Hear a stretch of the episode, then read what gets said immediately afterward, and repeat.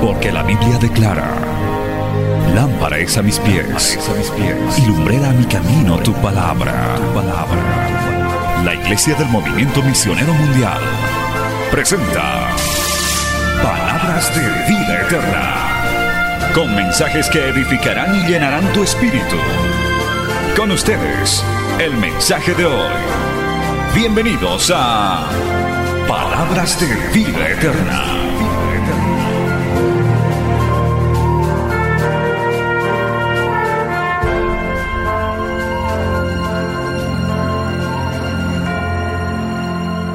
Quiero decirle, saluda al que está a su lado, dile, Dios te bendiga.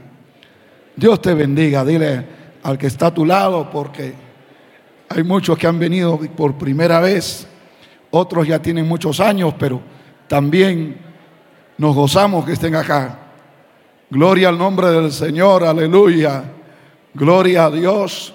Reiteramos los saludos a nuestro amado pastor Lima, gloria a Dios oficial internacional del Movimiento Misionero Mundial, a su amada esposa, a, sus, a su familia. Nos gozamos, hermanos, nos están atendiendo como, como príncipes y eso refleja el amor de Dios, la consideración y es muy alentador.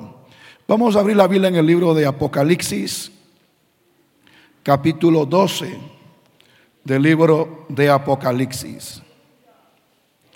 Alabado sea Dios. Dios es poderoso. Apocalipsis capítulo 12, versículo, aleluya, 9. Apocalipsis 12, 9. ¿Lo tenemos?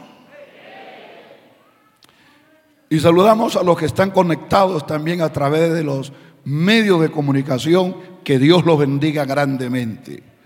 Dice la palabra de nuestro Dios. Y leemos con la bendición del Padre, Hijo y Espíritu Santo. Y fue lanzado fuera el gran dragón, la serpiente antigua, que se llama Diablo y Satanás, el cual engaña al mundo entero. Fue arrojado a la tierra y sus ángeles fueron arrojados con él. Volvemos a repetir el versículo 9. Y fue lanzado fuera el gran dragón, la serpiente antigua, que se llama Diablo y Satanás, el cual engaña al mundo entero, el cual engaña al mundo entero. Fue arrojado a la tierra y sus ángeles fueron arrojados con él. Vamos a hablar el día de hoy bajo el tema las últimas, los últimos engaños apocalípticos de Satanás. Los últimos engaños apocalípticos de los tiempos finales de este personaje conocido en la Biblia como Satanás y con otros nombres más. Oremos. Padre, te damos gloria, adoración, alabanza. Señor, tú eres grande, eres fiel y poderoso. Y sin ti nada podemos hacer, Señor. Rogamos que tu Espíritu Santo tome el control de nuestra vida, de nuestros labios, y que tu palabra pueda fluir con libertad, llegando a cada vida y a cada corazón, fortaleciendo a la iglesia y salvando a los que no te conocen, Padre Santo. Tú eres un Dios bueno, misericordioso, Padre rogamos que reprendas toda oposición de las tinieblas, príncipe de las tinieblas, de toda esta región, que moran en las regiones de los aires. Átalos, Señor, y repréndelos en la autoridad de tu sangre poderosa, de tu nombre, sobre todo nombre, y del Evangelio eterno que tiene poder, Padre. Reprende a Satanás y a sus demonios. Y que tu gracia, tu misericordia se mueva en este día. Aquellos que tienen perturbaciones de las tinieblas y no lo saben, adicciones y cadenas espirituales y no lo saben. Personas que están engañadas por este personaje, engañados con mentiras, doctrinas erradas, religiosidades falsas. Señor, libera sus mentes, libera sus corazones, que puedan ser libres el día de hoy, Padre Santo. La gloria tuya se manifieste, el poder tuyo, sin el cual nada podemos hacer. Usa tu palabra, Padre. Usa este evangelio eterno. Obra milagros, maravillas. Levanta muertos, Señor. Vivifica tu obra. Ore balsón, baraya. Padre, la gracia tuya, el poder tuyo, Dios, se manifieste ahora. Toda opresión, échala fuera, Padre. Y que tu gracia se siga derramando en este santo lugar y ministra a los que están allá conectados a través de la radio, el internet, la televisión, cualquier medio, Señor, que esta palabra llegue y penetre a su ser. Amén. Pueden sentarse, pero no deje de alabar a Dios. Cuando uno predica está librando una guerra espiritual. Esto no es una conferencia, esto no es una clase de de religión ni de conocimiento. Este es un mensaje de Dios, es un culto a Dios y estamos en una guerra espiritual mientras está exponiendo esta palabra. Aleluya. Satanás es un ser real, es un querubín caído, es invisible al ojo humano normalmente, tiene varios nombres en la Biblia como dragón escarlata, serpiente antigua, mentiroso, padre de mentira. Pero es el mismo personaje. Es el príncipe, la potestad de los aires. El espíritu que ahora opera sobre los hijos de desobediencia.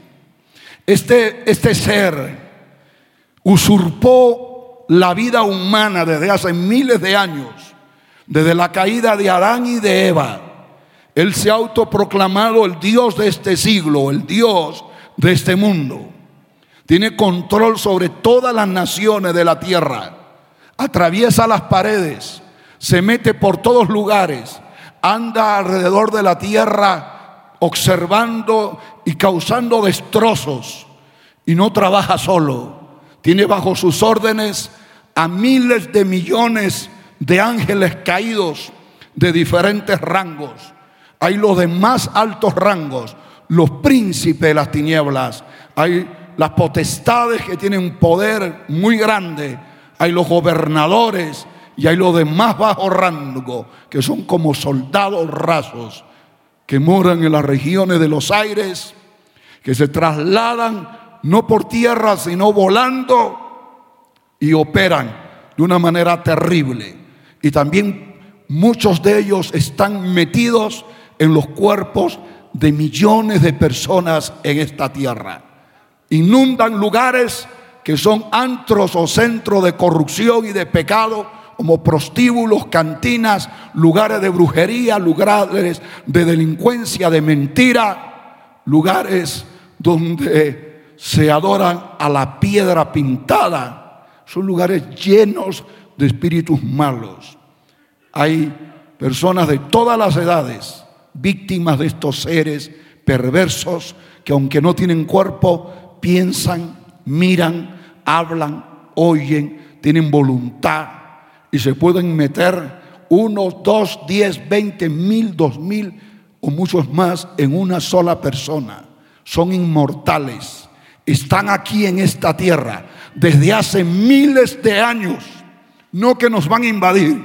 Ya invadieron este mundo pero Cristo viene por segunda vez a la tierra para echarlo fuera.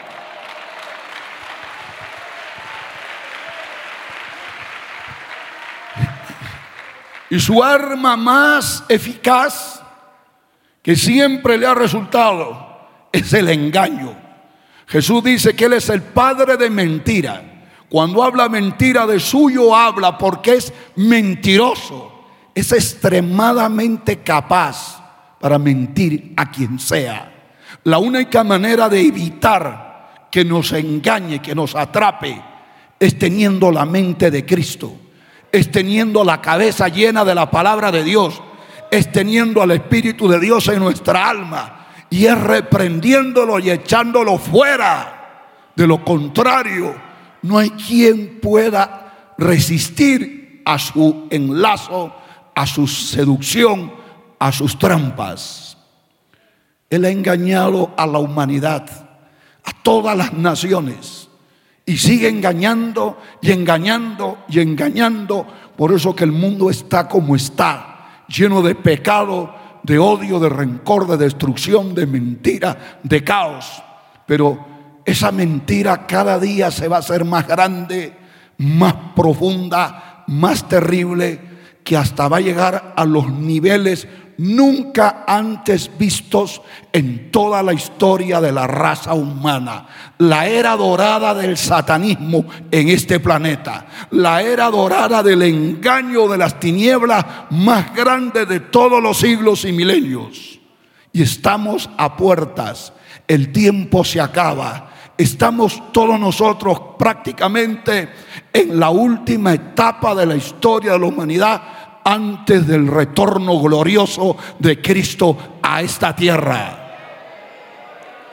Entonces, alabado sea Dios. Cuando uno estudia el último libro de las Sagradas Escrituras, es el libro de revelaciones. Dios revela los acontecimientos futuros que se van a dar aquí no en Júpiter ni en Saturno, aquí en la Tierra. Luego del levantamiento o la desaparición del pueblo de Dios de este mundo, porque los hijos de Dios el Señor nos viene a llevar. Y de ahí se inicia un periodo histórico que dura siete años se le conoce como la semana 70 de la profecía de Daniel, la última semana de años, porque son siete años. Es el tiempo apocalíptico, es el peor tiempo de toda la historia humana. Las cosas que van a ocurrir son horribles, espantosas. Jesús mismo dijo que si aquellos días no fuesen acortados, nadie sería salvo, ni aun los escogidos. La Biblia dice, porque habrá gran tribulación como no ha habido ni la habrá. Tribulación significa tragedias espantosas, crisis horribles, siete años. Y luego de esos siete años viene otra etapa aquí en la historia humana. Todo eso está registrado en el libro de revelaciones. Ese libro habla del futuro, del futuro actual, no del futuro solo de los tiempos de Juan y de Pablo, sino que aún mientras yo estoy predicando, esas profecías todavía no se han hecho realidad. Por eso la escritura dice, bienaventurado el que lee, el que oye y el que guarda las profecías de este libro, porque el tiempo está cerca. Y ahí podemos ver que Satanás va a lograr los niveles de mentira y de engaño más enormes de la historia. Va a lograr, hermano, manipular a millones y millones de seres humanos, gobernantes, líderes, políticos, generales, religiosos, gente sencilla, profesores, negociantes, gente de todos los niveles, de todos los credos, de todos los lugares de la tierra, sin distingo de color de piel, ni de economía, ni de nada. Esa es la etapa del engaño. Dice la Biblia en el libro de Tesalonicenses que se le va a levantar el anticristo, cuyo advenimiento es por obra de Satanás con gran poder y señales y prodigios mentirosos para engañar a los que no recibieron el amor de la verdad para ser salvos. Por eso Dios le envía un poder engañoso para que crean la mentira y se pierdan. Tiempos de engaño, tiempos de mentira. Y aquí vamos a ver siete últimos engaños de Satanás sobre la humanidad. Número uno, que el tiempo me ayude. Vamos a correr. Número uno, el primer engaño es hacer creer a los moradores de la tierra que el pecado no es malo ni mortal, es decir, que no mata ni destruye ni maldice. Y también que no hay que arrepentirse de nada. La humanidad, en su gran mayoría, van a creer esto, ya lo creen. En este momento que estoy predicando, hay millones de seres humanos que creen lo que le estoy diciendo. Pero en los tiempos que les menciono, que están muy cercanos, eso va a ser, hermano, muy, muy difundido y muy creído. Desde el Génesis, Satanás le dijo a Adán y a Eva que ellos podían pecar y que no iban a morir. Ellos dijeron, Dios nos ha dicho que si pecamos vamos a morir. Satanás le dice, mentira, eso no es real, no va a pasar nada. Al contrario, se van a volver dioses. Y Adán y Eva, en lugar de creer la verdad de Dios, creen la mentira de Satanás. Satanás convence a Eva y convence a Adán y se vuelven sus esclavos. Porque si tú te dejas engañar por este personaje, él se mete en tu vida, se mete en tu familia, se mete en tu cuerpo y toma control. Que el Señor lo reprenda. Eva creyó, Adán creyeron que podían pecar y que no sucedía nada. Y esa mentira, que es una de las mentiras más grandes que Satanás ha transmitido a la humanidad. Peca y no te va a pasar nada. Fornica y te va a ir bien. Engaña a tu esposa con otra mujer y eso te hará más feliz. Mata el fruto de tu vientre con el aborto, ese es tu derecho. Cásate, aunque seas un hombre con otro hombre, aunque seas una mujer con otra mujer, eso se llama libertades sexuales. Eso se llama modernidad, que adultos tengan sexo con niños. Eso no tiene nada de malo, que el hombre tan solamente es un mamífero evolucionado.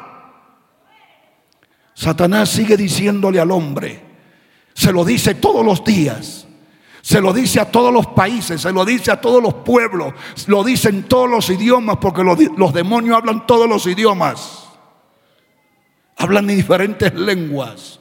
Yo he escuchado a los mismos demonios hablar en diferentes idiomas. Que el Señor los reprenda.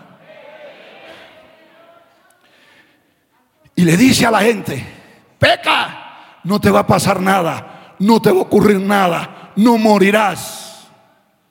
Pero hermano, esa mentira es increíble. Que esa mentira que Eva creyó, lo siguen creyendo miles y millones de seres humanos durante siglos. Y en los tiempos finales apocalípticos, la humanidad va a seguir creyendo eso y creyéndolo de todo corazón que el pecado no hace daño, que el pecado no mata a nadie, que eso lo han inventado los religiosos, eso lo han inventado los pastores fanáticos para asustar y tener a la gente controlada. Por eso que ahora, amada iglesia, amado pueblo de Dios, la gran mayoría de predicadores, aún llamados cristianos, ya no hablan del tema del pecado, ya no condenan el pecado porque dicen que la gente se ofende, que la gente se, se hiere, que la gente se maltrata. Si ese es el mensaje más importante, porque el arma más eficaz de Satanás es engañar a la gente para que peque, porque él sabe que si el hombre peca, él tiene dominio sobre esa persona. Pero cuando uno se arrepiente, la sangre de Cristo viene, las cadenas se rompen y este perro inmundo tiene que salir disparado y Cristo viene a morar a tu corazón y a tu vida. Usted ve una cantidad de predicadores y de religiones que no hablan del pecado, predicadores que tienen miedo a hablar contra el pecado.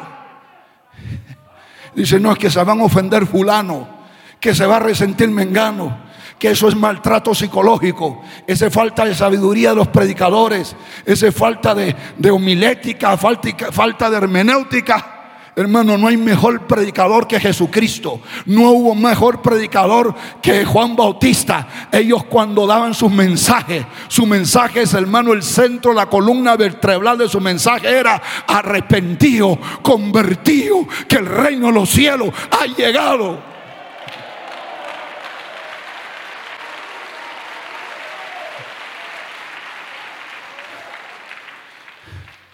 Nosotros tenemos que decir al mundo que el pecado mata, el pecado maldice, el pecado destruye hogares, destruye matrimonios, destruye a religiosos, destruye a jóvenes, destruye a ancianos, destruye a niños.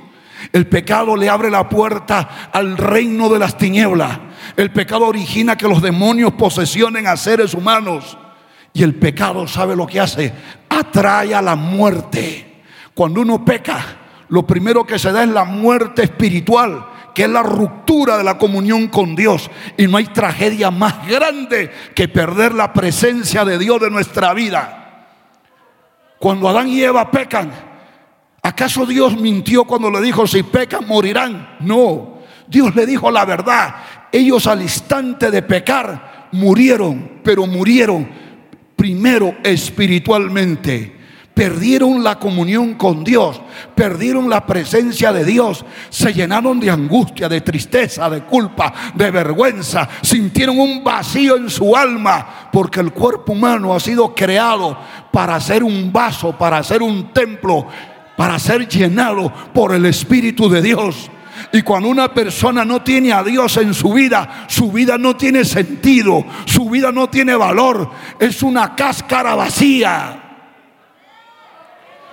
Luego que Adán y Eva pecan, su cuerpo físico comienza a morir, es decir, comienza a enfermarse, comienza a envejecerse y finalmente acaba en la sepultura.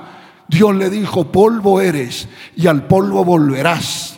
Comienza a morir físicamente, pero luego ocurre la tercera clase de muerte, que es la muerte eterna, que es la condenación en el infierno y luego un lugar peor que el infierno, que es el lago que arde con fuego y azufre. Que el Señor reprenda. Alabado sea Dios. Alabado sea Dios. Satanás va a lograr que gran parte de la humanidad crea que el pecado no es malo que el pecado no mata, que el pecado no es el origen de su sufrimiento, de su tragedia. Si usted lee Apocalipsis capítulo 9, va a ver que va a ocurrir una de las peores matanzas en esta tierra. El jinete del caballo amarillo, cuyo nombre es muerte, el cuarto jinete de Apocalipsis 6. Ahora lo vemos, hermano, matando a una persona de cada tres. Es decir, que de 30 mil habitantes, los demonios y Satanás matan a 10 mil. De cada tres mata uno. De cada 300 mata 100. De cada 3 millones mata un millón. Si la población de un país es 12 millones, mata 4 millones. Esa va a ser una de las más espantosas matanzas que Satanás y los demonios van a hacer, hermano, sobre la tierra. Pastor, ¿y eso cuándo ocurrió? Eso no ha ocurrido todavía. Pero pastor, quizá no ocurra. Sí va a ocurrir. Eso va a ocurrir. Es profecía de Dios. Y dice que, que saldrán demonios a matar, porque Satanás es el rey de la muerte. Él es el que encabeza el imperio de la muerte. El ladrón vino a robar, matar y destruir. Mas Cristo vino a dar vida y darla en abundancia. Óigame bien, pueblo de Dios y amigos y hermanos. Este personaje tiene un triple plan. Número uno, hacer pecar al hombre. ¿Sabe para qué? Para que pierda la protección de Dios. Porque Él sabe que mientras el hombre tenga el cerco de Dios, él no lo puede tocar. Y entonces la única manera de que el hombre pierda el cerco de Dios es que el hombre se embarre en el pecado. Y es ahí cuando, cuando Dios se separa del pecador porque su santidad no le permite tener comunión con el pecado ni con el pecador. Y ahí es cuando Satanás dice, ahora me encargo yo. Y se va contra esa persona. Se lanza como un puma, como una pantera negra sobre la persona. Pero no solo eso el primer plan es hacerte pecar. Por eso que Él se desespera tentando al hombre todos los días. Tanto se preocupa por hacernos pecar. ¿Qué quiere y por qué? Porque Él sabe que así te vuelve su, su víctima. Te encadena. El plan número dos de Satanás es matar tu cuerpo, matarte, quitarte la vida. Y el plan número, ¿por qué? Porque Él sabe que la paga del pecado es muerte. Y Él sabe que Dios como juez no puede pisotear su ley, matarte. Y el plan tercero es arrastrarte al infierno eterno. Él va para allá. Y Él no quiere irse solo. Quiere llevar a la mayor cantidad de seres humanos. Que el Señor lo reprenda. En Apocalipsis 9 Amada iglesia, en Apocalipsis 9, Dios, Dios abre la cárcel de los demonios. Como les he mencionado, en el planeta Tierra hay millones de demonios rodeando este planeta, volando por los, por, los aires y metidos en las personas. Pero hay otra cantidad de miles de millones de demonios en una prisión que se llama el abismo. Ahí no hay almas de pecadores, ahí solo hay demonios. Y según se cree, son los más torturadores, son los más terribles y tienen a un jefe. Su nombre es Abadón, Apolión, que en castellano significa el destructor, el atormentador. Y va a llegar la hora en los tiempos apocalípticos que ese, ese boquerón de Satanás, esa caverna del mal va a ser abierta y van a salir todos esos ángeles caídos a atacar no a los hijos de Dios, porque los hijos de Dios tenemos el cerco del Dios vivo, sino atacar, ¿sabe a quién? Atacar a los borrachos, atacar a los adúlteros, atracar a los ladrones, a los mentirosos, a los degenerados, a los soberbios, a los avaros, a los materialistas, a todos esos hipócritas religiosos que hay por todos lados, a todos los falsos, a los injustos, a los hechiceros, a los brujos, a los curanderos, a los secuestradores, a los terroristas, a los que adoran la piedra pintada, imágenes de yeso y de madera. Vienen todos esos seres a atormentarlos y luego viene otro ataque, mejor dicho, vendrá. Son ángeles de la muerte. Están preparados para el año, el mes, el día y la hora. Porque ellos ya quisieran matar a uno de cada tres seres humanos, pero no pueden. Porque Dios los tiene atados. Dios los tiene amarrados. ¿Sabe por qué tú estás vivo? ¿Sabe por qué tú aún respiras? Porque Dios por su misericordia te está guardando. Aunque quizás tú eres un pecador, aunque quizás tú no le obedeces a Dios, porque Satanás hace rato que quiere llevarte a la tumba. Porque Satanás dice, Él es un pecador, Él es un desobediente, Él es mi hijo, Él me pertenece, Él reclama derecho sobre tu alma. Pero Dios es misericordioso y Dios dice, no lo toques primero voy a, predicarle mi palabra. Voy a hablarle a esa persona. Y si no quiere arrepentirse, entonces te encargarás de él y te lo llevarás. Pero antes de eso, no lo toques, no lo mates. Y es por eso que estás escuchando el mensaje el día de hoy. Hay gente que no sabe, hermano, que estos seres asesinos existen, pero sí existen, son reales. Pero ¿sabe qué? Cuando tú te arrepientes de tus pecados, el Señor te lava con su sangre, pero no un arrepentimiento falso. Porque hay quienes aparentan hasta lloran, sí, Señor, perdóneme. Pero luego se van a su casa y siguen hablando malas palabras y pecando. Cuando uno se arrepiente de verdad, hay un cambio en la vida, hay una regeneración.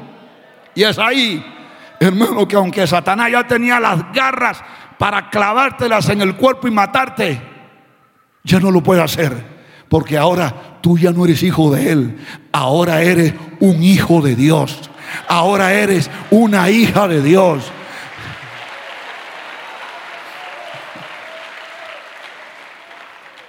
Y miren, los tiempos apocalípticos, amado hermano, los demonios van a estar matando cantidad de gente. Va a haber montículos de muertos. En familia morirá el papá, morirá el tío, morirá el hermano, morirá el sobrino. ¿Cuántos morirán por el pecado? Porque estos demonios no pueden señorearse, no pueden matar a un hijo de Dios. Los hijos de Dios Hermano, Dios nos guarda. Y el día que tengamos que dejar este cuerpo no va a ser cuando Satanás le dé la gana sino cuando Dios venga a recogernos, cuando Dios envíe sus ángeles, cuando Dios diga, siervo mío, sierva mía, acabaste la carrera, ven a recibir la corona incorruptible de gloria.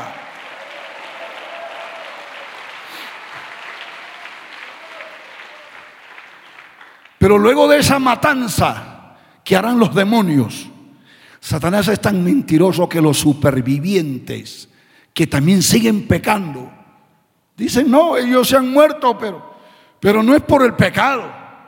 Ellos no han muerto por borrachos, ni por ladrones, ni por injustos, ni por idólatras, ni maldicientes. Y hermano dice la Biblia en Apocalipsis capítulo 9, que todos esos supervivientes se van a entregar al pecado y van a seguir adorando a los demonios y adorando las imágenes que no tienen, que tienen ojos pero no ven, boca pero no hablan, orejas pero no oyen. ¿Sabe por qué?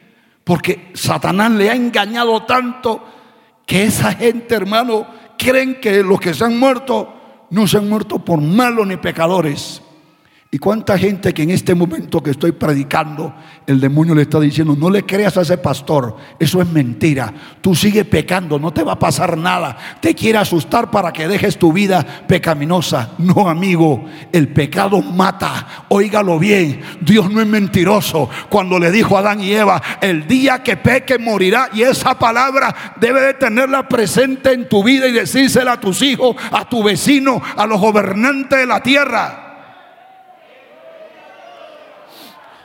Segunda mentira. ¿Cuántos adoramos a Dios?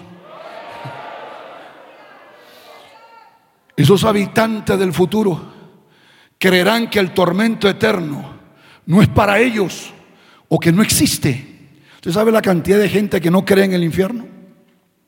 Y aún gente en nuestras iglesias, hasta hermanos católicos, hermanos evangélicos y diferentes grupos religiosos que no creen en el infierno.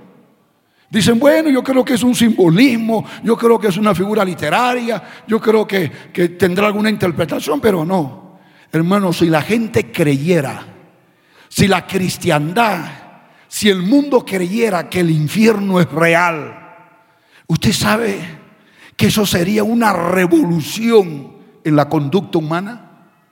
Pero como la gente no cree, hermano, a veces dice, sí creo, pero no, no estoy seguro. Por eso que siguen viviendo como viven. Siguen mintiendo, siguen robando, siguen insultando a su esposa, siguen teniendo prácticas inmundas porque no están seguros, porque no creen. Incluso los predicadores. Un gran hombre de Dios decía, ¿por qué los predicadores ahora hablan tan suave? Contra, contra el pecado y no hablan de la salvación del alma. Hermano, el tema más importante la salvación del alma. El tema más importante de los predicadores no es hablar que la gente se sane de su enfermedad, porque finalmente todos tenemos que morirnos. No es que uno salga de los problemas que tenemos en la tierra con nuestros hijos o con nuestra pareja matrimonial, porque finalmente eso no es lo más importante. Lo más importante es dónde pasarás la eternidad. Pero la gente no cree. La gente no habla de esto. Pero Jesús creía en la realidad del infierno y habló de eso. Pedro habló del infierno. Pablo creía en el infierno. Los apóstoles, todo. Y todo hijo de Dios debe estar seguro. Y cuando usted tenga esa convicción, usted va a cambiar. Se va a volver un predicador incansable. Se va a volver un cristiano fiel y santificado. No va a andar una vida cristiana mediocre, tibia, media carnal. No, porque usted dice, me muero y me voy al tormento eterno. Hermano, Satanás es mentiroso. Ahora en muchos púlpitos y por muchos programas radiales y televisivos de llamados evangélicos ya no se predica de la salvación del alma. Y cuando se habla de la salvación del alma, ¿sabe de lo que se está hablando? De ser libre de la condenación eterna. La gente dice, pastor, usted habla de la salvación. ¿Salvación de qué? ¿Sabe salvación de qué? Salvación del infierno eterno del tormento eterno. Que el día que te mueras tu espíritu y tu alma no descienda al infierno, sino que tu espíritu y tu alma salga del cuerpo y suba al tercer cielo, al paraíso celestial.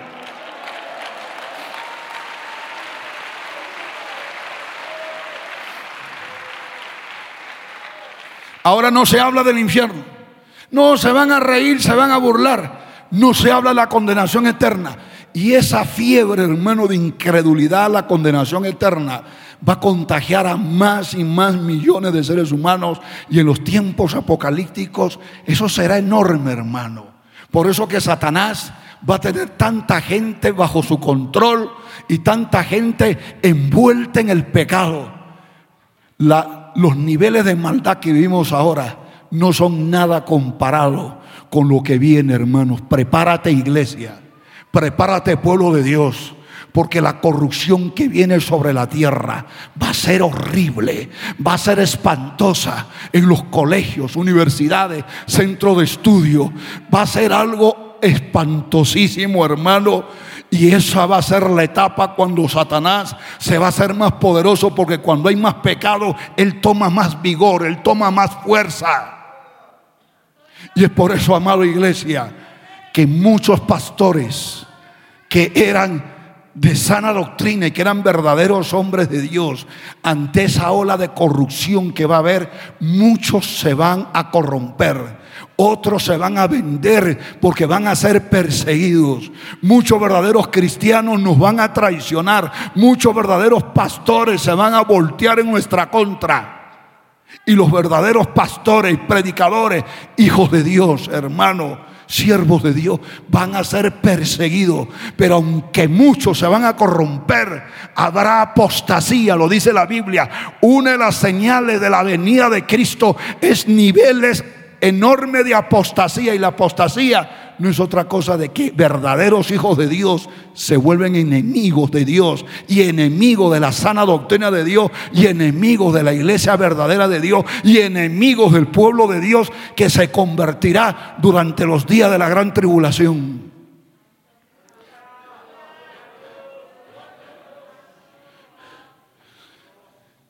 El mundo va a pensar que el infierno no existe, no es real, era mentira.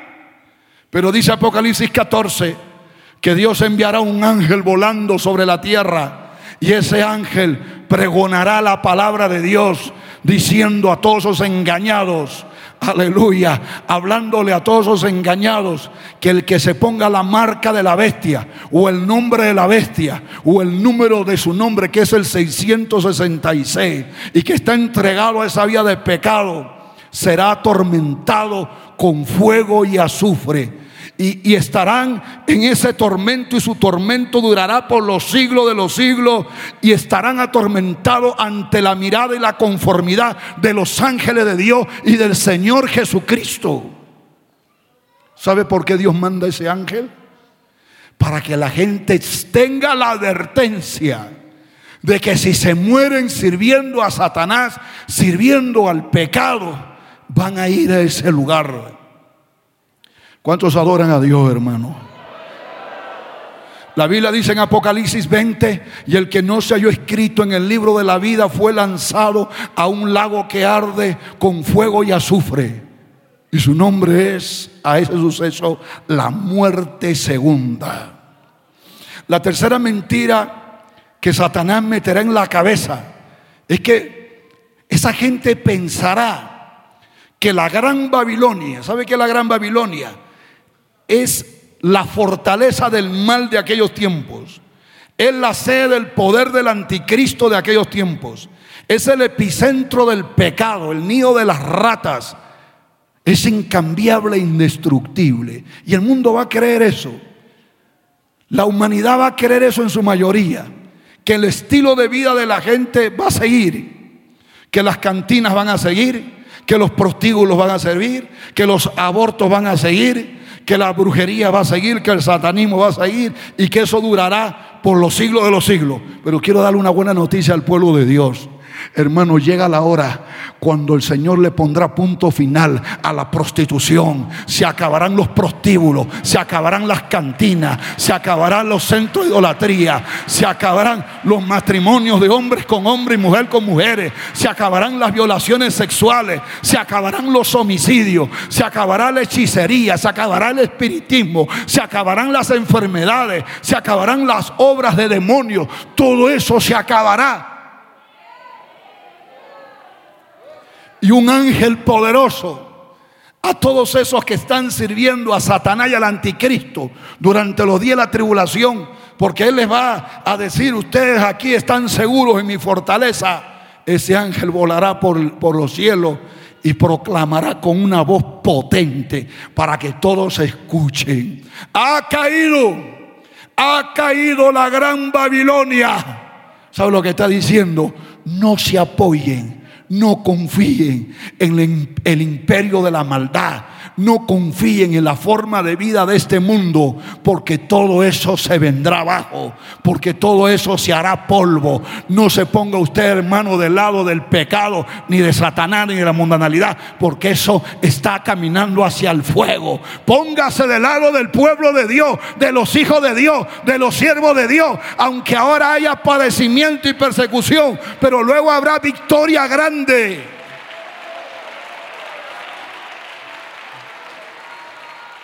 Cuarta mentira. Va a convencer. Y esto es terrible. Escuchen lo que le digo.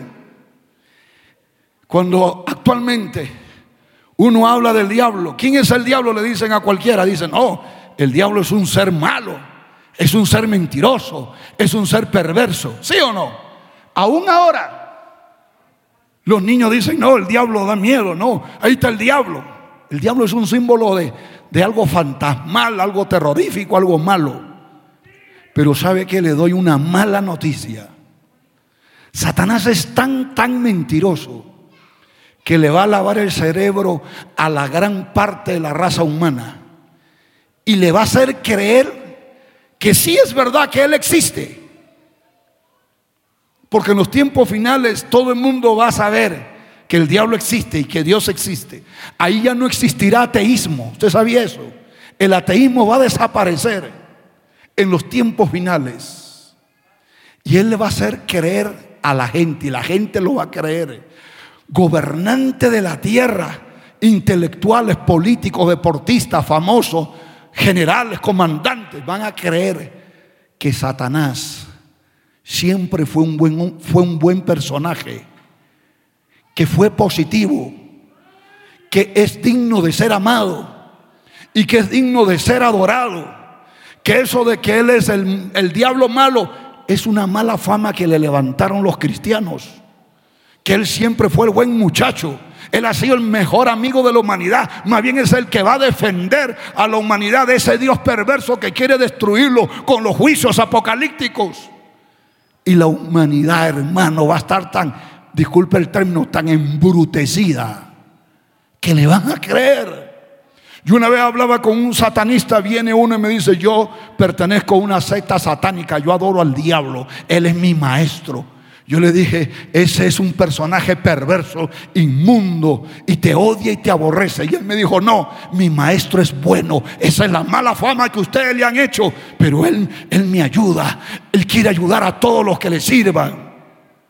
Yo le dije, no, Él te engaña, Él no te ama, Él te odia, Él es malo, Él es perverso. Pero esa persona que pertenecía a esta secta, hermano, Él estaba convencido, convencido que Satanás era un buen personaje. Yo le digo brevemente, un joven hizo un pacto con Satanás. Satanás se le presenta, se le personifica. Y cuando él lo ve, ve un personaje con un rostro hermoso, con un cabello hermoso, unos ojos hermosos. Y dice que cuando Satanás le habla, le habla con una voz dulce, muy educado al hablar, muy culto. Y él dice, hoy, cuando ve a Satanás, dice, yo no pensaba que eras así. No, yo soy así. Esa es la mala fama que me han hecho. Hermanos amados, aunque a usted le pareciera que estoy hablando tonterías, la humanidad va a pensar que el diablo de malo no tiene nada, que siempre fue bueno, que siempre quiso ayudar al hombre. ¿Usted no ha visto en el Halloween cómo ya Satanás está trabajando por esa área? Antes los símbolos de calaveras, de vampiros, de, Frank, de monstruos de Frankenstein, de zombies. Todo el mundo se aterraba, se escondía, símbolos de sangre, de, de personajes sin cabeza, destripados. Pero gracias al Halloween, a la fiesta del Halloween, que cada día se expande más por los países, ¿cuál es el mensaje que se está transmitiendo? Que los fantasmas son amigos, que los demonios son chistosos, que Satanás es un buen personaje.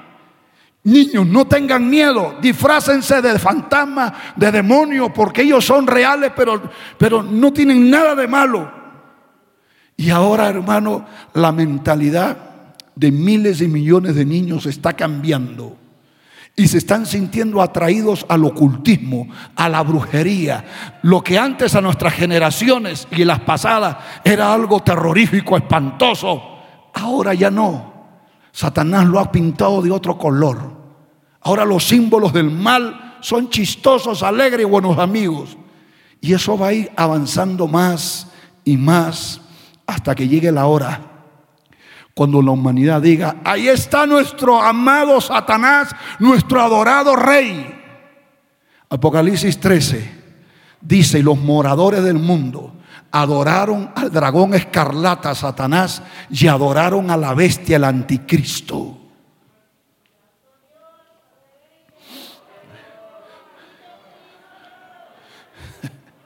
Pero ¿sabe qué? Ante esa mentira, Dice que aparecerá un ángel en el cielo poderoso diciéndole a esa humanidad engañada por este personaje, adorando a esta criatura porque Satanás es un, es un ángel y los ángeles son creación de Dios. Y el anticristo es un ser humano de carne y de hueso que también es una creación de Dios. Pero ese ángel del cielo le dirá a toda esa humanidad engañada, temed a Dios y darle gloria, pues la hora de su juicio ha llegado y adorad a aquel que hizo los cielos, la tierra y el mar. No tienen que adorar a ese ángel caído, no tienen que adorar a ese hombre orgulloso. Adoran al, adoren al creador, adoren al hacedor.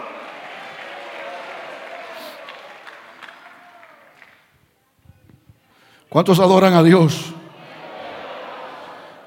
Quinta mentira. Va a persuadir. Esta es otra que es, hermano, este, yo creo que esta es la mentira más grande. Que Satanás va a lograrla, porque esto no es un proyecto, lo va a lograr. Va a persuadir, va a convencer a gran parte del mundo. ¿Sabe qué cosa? De que Jesucristo es el ser más malvado del universo el más engañador del hombre, el que siempre estuvo mintiéndole al hombre, el peor enemigo de las naciones, el futuro invasor que viene a la tierra a hacer daño. El mundo se volverá extremadamente anticristo. Hay quienes me dicen, pastor, qué miedo tengo. Dice que se va a levantar un hombre llamado anticristo, que significa enemigo de Cristo, adversario de Cristo, aborrecedor de Cristo. Yo digo, no se va, se va a levantar un hombre, se va a levantar el mundo entero casi contra Cristo. El mundo se va a volver anticristo. Pastor, no puedo creer, aunque usted no lo crea. eso va a ocurrir.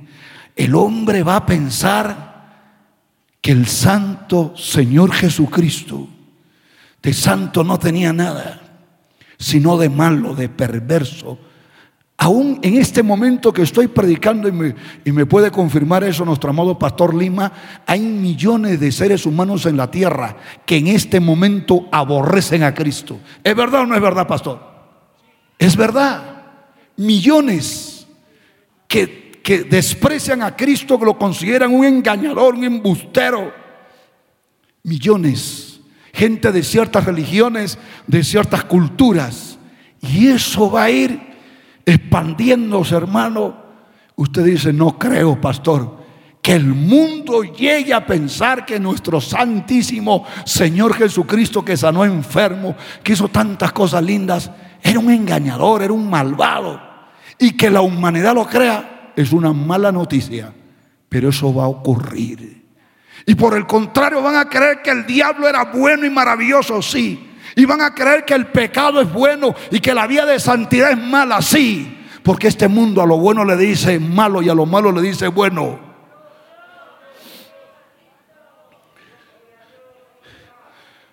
Dice Apocalipsis 17 que las naciones de la tierra se van a levantar a hacerle guerra a Cristo. Dice así, y pelearán contra el Cordero Jesucristo, y el Cordero lo vencerá. Porque Él es rey de reyes y señor de señores. Y los que están con Él son llamados, elegidos y fieles. Dice en Apocalipsis 6. Escuchen los que no, no saben nada del Apocalipsis durante esos siete años, cuando el pueblo de Dios desaparezca de esta tierra, es decir, la iglesia, la ira de Dios va a caer sobre este planeta. Pastor, pero si ya está cayendo la ira de Dios, mire la pandemia, mire los terremotos, mire los incendios, mire la crisis. Sí, esos son gotitas de la ira de Dios por tanto pecado. Pero todavía este mundo está bajo la misericordia, la gracia de Dios. ¿Pero por qué, pastor? ¿Sabe por qué? Porque en esta tierra hay un pueblo que se llama la iglesia de Cristo. Se llama el pueblo de Dios. Es un pueblo que está diseminado por todos los países del mundo.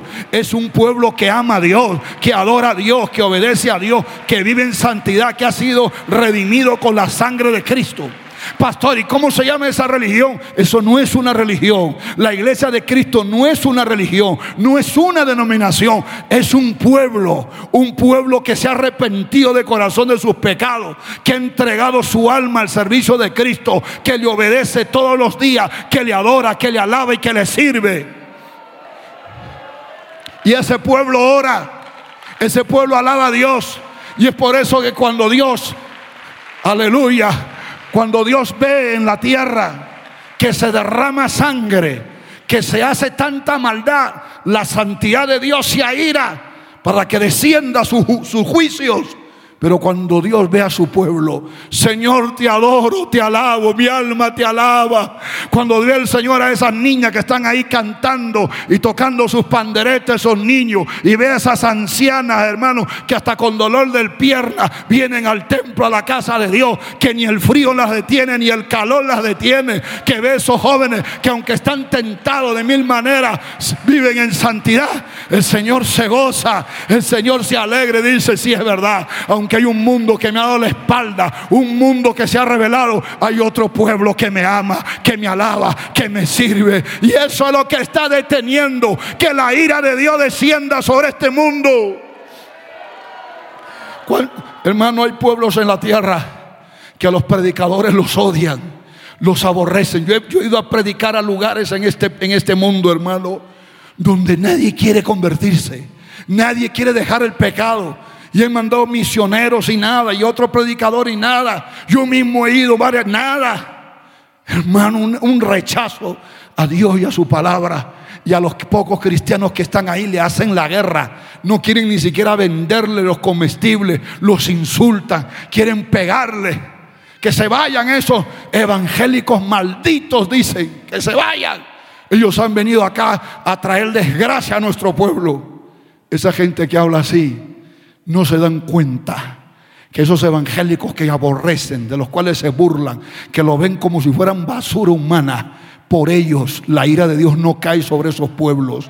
Esos evangélicos que salen diciendo aleluya, cantando Cristo viene, ese pueblo es el que está deteniendo la ira del gran Dios todopoderoso. Pero ¿sabe qué? La maldad en esta tierra va a llegar a niveles tan altos, hermano y los predicadores, Pastor Mario, estamos haciendo todo el esfuerzo. Nuestra garganta se hace pedazo diciéndole a la gente que dejen de ofender a ese Dios santo y bueno, que se arrepientan, que se conviertan. Pero va a llegar un momento, hermano, que ni las prédicas de los mejores predicadores va a entrar a los corazones. Y la maldad va a ser tan enorme que Dios va a decir a los predicadores, pueblo mío, llegó la hora de subir. Sube, pueblo, sube. Y cuando el pueblo suba, el Señor le va a decir ahora a la naturaleza, le va a decir al mar, llegó la hora de aclamar, le va a decir a la tierra, llegó la hora de remecerte con terremoto, le va a decir a los vientos, le llegó la hora de soplar. Porque como dijo Jesús, si estos callan, si estos predicadores callan, las piedras van a clamar, la naturaleza va a comenzar a gritar, los volcanes van a erupcionar, el mar se va a enfermar, el sol va a quemar a la gente, vienen desastres espantosos. Ya no está el pueblo de Dios. Y luego ahí descenderá la ira del Todopoderoso. Y cuando la ira del Todopoderoso venga sobre la tierra, ¿sabe por qué viene la ira de Dios? Porque Dios ve que esa gente con prédicas no les importa. Hay gente que me está escuchando en este momento, que esta prédica ni ninguna prédica la va a recibir. Que la única manera de que se ablande es que Dios lo azote. Hay gente así. Hay gente que si Dios no lo disciplina, no se humilla, hermano. No se humilla. Y los juicios apocalípticos, ¿sabe por qué es? No es que Dios quiere hacer sufrir al hombre, hermano, sino que Dios sabe que si se mueren así como están, irán a un tormento eterno. Si alguien está súper, súper seguro de que hay millones de almas en este instante gritando en un infierno, se llama Jesucristo. Mucha gente no lo cree, mucha gente duda, pero Él lo está mirando en este momento. Él está mirando con su santa mirada millones de almas que gritan y lloran y le dicen, Señor, yo estoy aquí en el infierno, manda a alguien que le predique a mi familia allá en Bolivia, allá en el Perú, allá en Chile, que le hable, que le diga que es verdad, que este lugar es horrible, que se arrepienta. Y es por eso que estamos predicando esta santa palabra de Dios.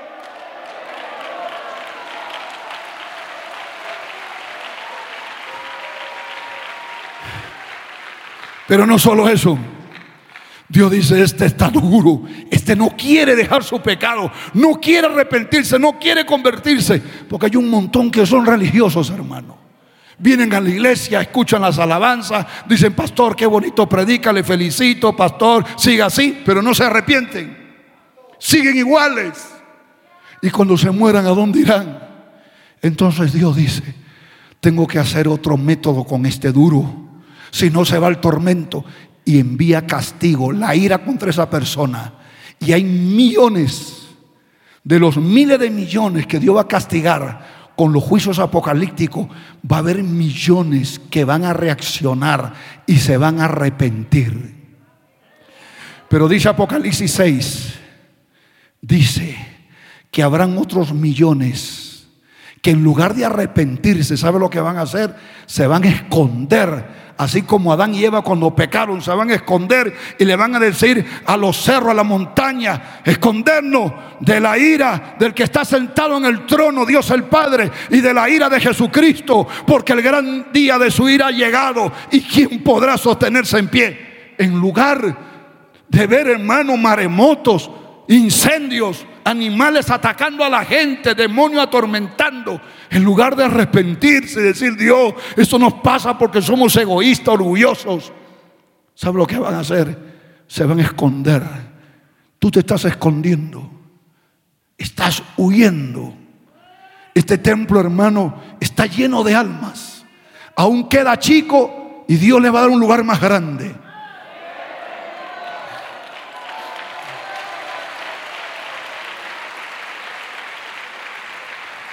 Y de eso Dios se goza. Y todos nos gozamos. Pero ¿qué del resto?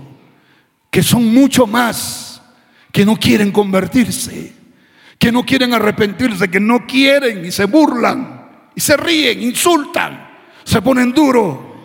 ¿Qué será de ellos, hermano? Vienen cosas terribles sobre las naciones. Adorado sea Dios. Adorado sea Dios. Adorado sea Dios. Sexta mentira, ya voy a acabar. La sexta mentira es llenar la mente y el corazón de la humanidad del más grande odio. Espíritu blasfemo insultarán y terrible persecución contra Dios los hijos de Dios, la palabra de Dios, la doctrina de Dios, los moradores del cielo y contra el pueblo de Israel.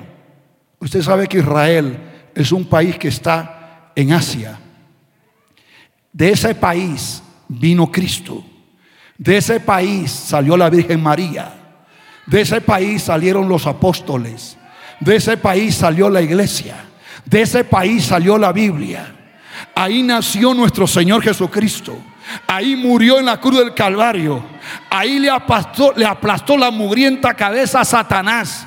Ahí fue donde derrotó a la fuerza del mal, derrotó al pecado, derrotó a la muerte, derrotó al diablo. Por eso que Satanás odia tanto a Israel, porque Jesús es de Israel y porque él sabe que cuando Cristo venga por segunda vez a la tierra con cuerpo real y glorificado, Él va a descender en Israel. Y Él también sabe que donde va a ser derrotado por Cristo va a ser en Israel. Y Él, para que no se cumpla esa profecía, ha toda la historia demostrado un odio contra Israel para estirparlo de la faz de la tierra. Y en los tiempos apocalípticos, la persecución de Adolfo Hitler, que mató 6 millones de judíos descendientes de Israel, será un juego de muchachos. La persecución del anticristo contra los judíos, contra los judíos que crean en el Dios verdadero, porque habrán judíos que sí se le van a arrodillar y le van a dar la bienvenida, pero los otros que se van a rehusar y se le van a, enfrentar valientemente el anticristo y Satanás se le va a lanzar como una bestia. Eso lo dice Apocalipsis capítulo 11. Invasión de tropa del anticristo en territorio de Israel. Apocalipsis 12 dice que a la mitad de la gran tribulación que dura siete años, es decir, a los tres años y medio de que la iglesia ha sido levantada al cielo, el anticristo rompe su alianza con el pueblo de Israel, rompe el pacto y ataca a la nación de Israel y se mete en el templo que para esos días va a estar reconstruido y le va a decir a los judíos, yo soy el Mesías, el verdadero, ese que vino hace dos mil años y murió en la cruz, un mentiroso, yo soy su salvador. Y van a haber judíos que sí le van a creer, pero va a haber otro grupo grande que no le van a creer y eso va a originar la última y fin, la última y más terrible guerra mundial. Guerra contra Israel. Satanás va a inyectar en el corazón de las naciones de la tierra y en la mayoría de moradores un odio descomunal contra los judíos. Y no solo contra los judíos, contra los que se conviertan en cristianos santos en aquellos días. Y va a haber cárcel, va a haber patadas, puñetes, golpes. No podrán comprar ni vender si no, si no se ponen la marca de la bestia o el nombre blasfemo del anticristo en la frente o en la mano derecha o se ponen el número de su nombre, el número maldito de la Trinidad satánica 666. El mundo va a odiar no solo a Dios, no solo a Cristo, al pueblo de Dios. Lo van a odiar a muerte.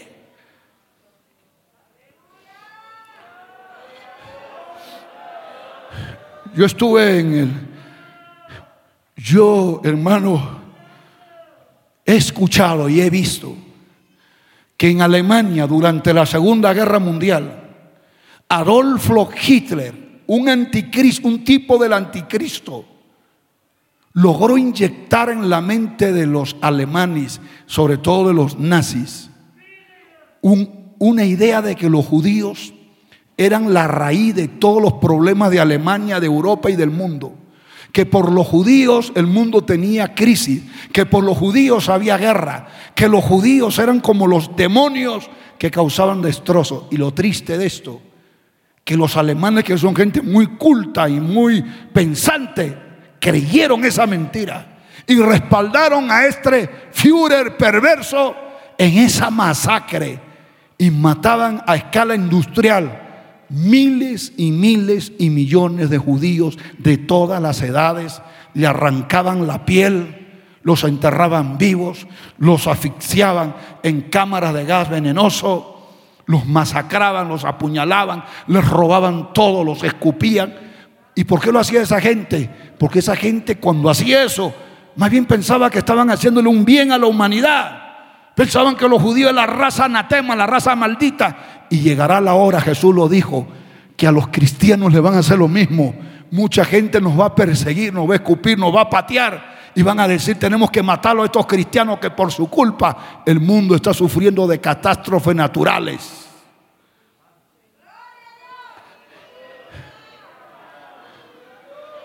Satanás va a lograr engañar a la tierra, hermano, contra nosotros. Y la última mentira, la última mentira que va a tener un efecto boomerang sobre Satanás y el anticristo. Dice Apocalipsis capítulo 16, tres espíritus inmundos a maneras de ranas, bocones, van a saltar de nación en nación, engañando a los gobernantes de la tierra y a los ejércitos del mundo diciéndoles, vayan, ataquen a Israel y enfrentes a Jesucristo para que cuando venga por segunda vez a la tierra, lo destruyan. Y la gente va a ser tan, tan, tan, tan estúpida, tan necia, que le van a creer. Van a creer que Satanás y el anticristo son tan poderosos y más poderosos que Dios y que Cristo y que ellos pueden hacerle frente e impedir que Cristo tome el mando mundial y acabar con toda la plaga y la corrupción en esta tierra. ¿Cómo es posible? La Biblia lo dice, que engañará a Satanás, a los moradores de la tierra y a los ejércitos y a los reyes. Y ellos van a creer que sí, que Jesucristo es malo, que el diablo es bueno, que Jesucristo viene a hacer daño, que Satanás más bien quiere defendernos y van a creer que sí, vamos a poder apuntar nuestros cañones y cuando aparezca Jesucristo en los aires le vamos a bombardear y lo vamos a aniquilar y vamos a vencer. Apocalipsis 13 dice que los moradores de la tierra dirán, ¿quién como la bestia? ¿Y quién podrá luchar contra ella? Van a creer que Satanás y el anticristo son invencibles. Pero el único invencible es Jesucristo el Señor.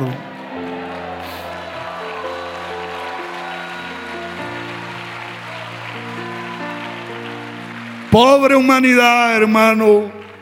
Satanás los va a llevar a una rebelión contra Dios, a escupir a Dios, a blasfemar el nombre de Dios, a decirle no se arrepientan, blasfemen, escupan, insulten.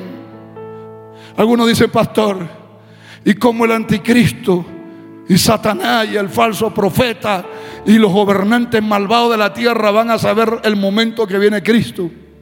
Mira hermano, yo ni los que estamos acá, nadie sabe, ni los ángeles de Dios, el día ni la hora ni el año en que Cristo vendrá por segunda vez a la tierra. No lo sabemos, ¿sí o no? Y el que diga que lo sabe es un hereje. Pero los que vivan durante la gran tribulación y que conocen la Biblia, sí lo van a saber.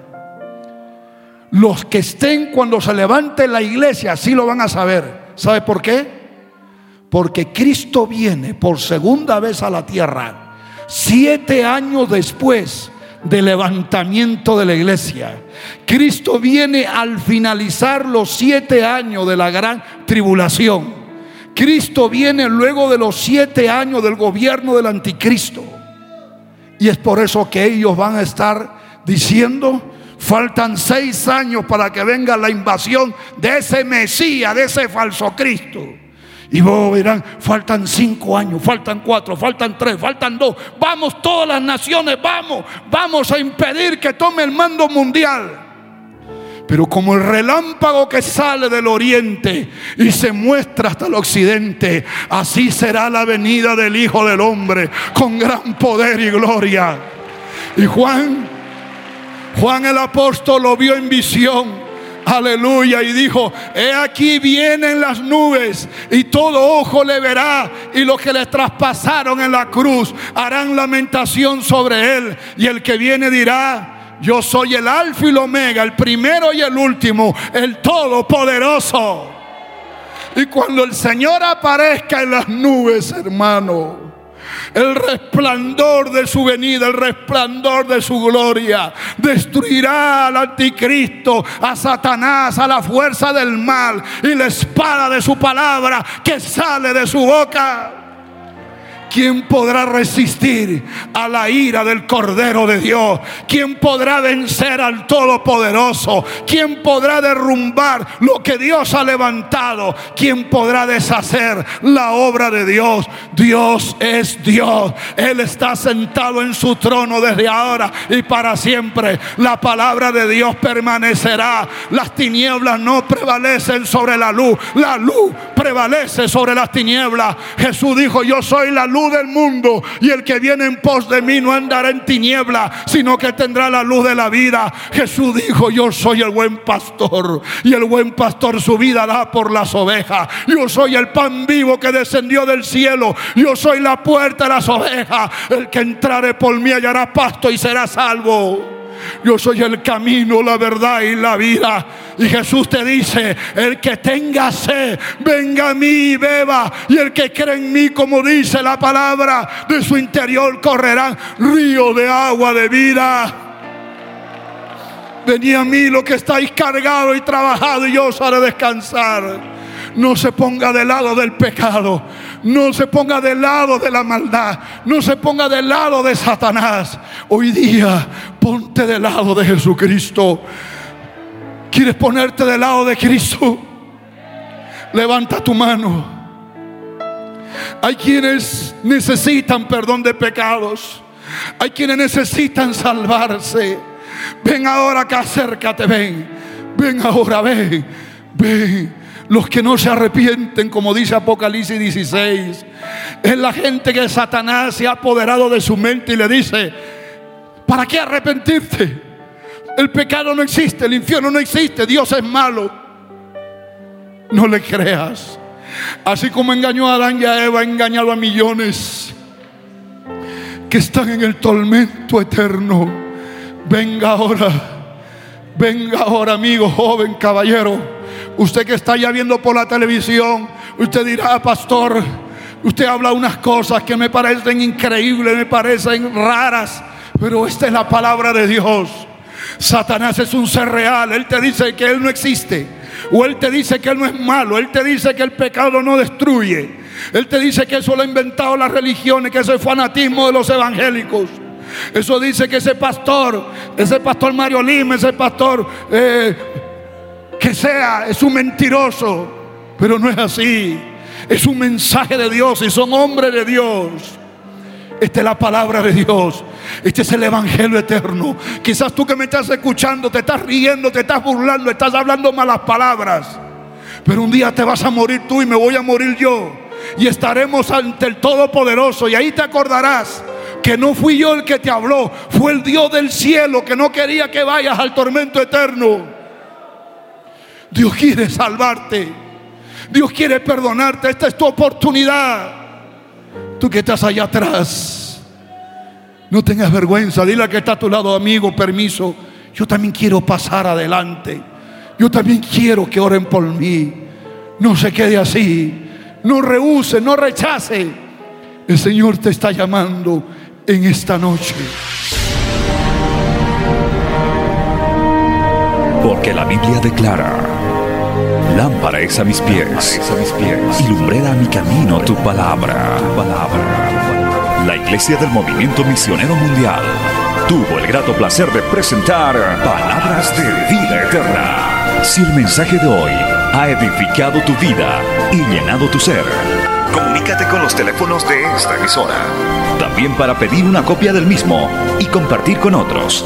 Esta fue una producción de la Iglesia del Movimiento Misionero Mundial.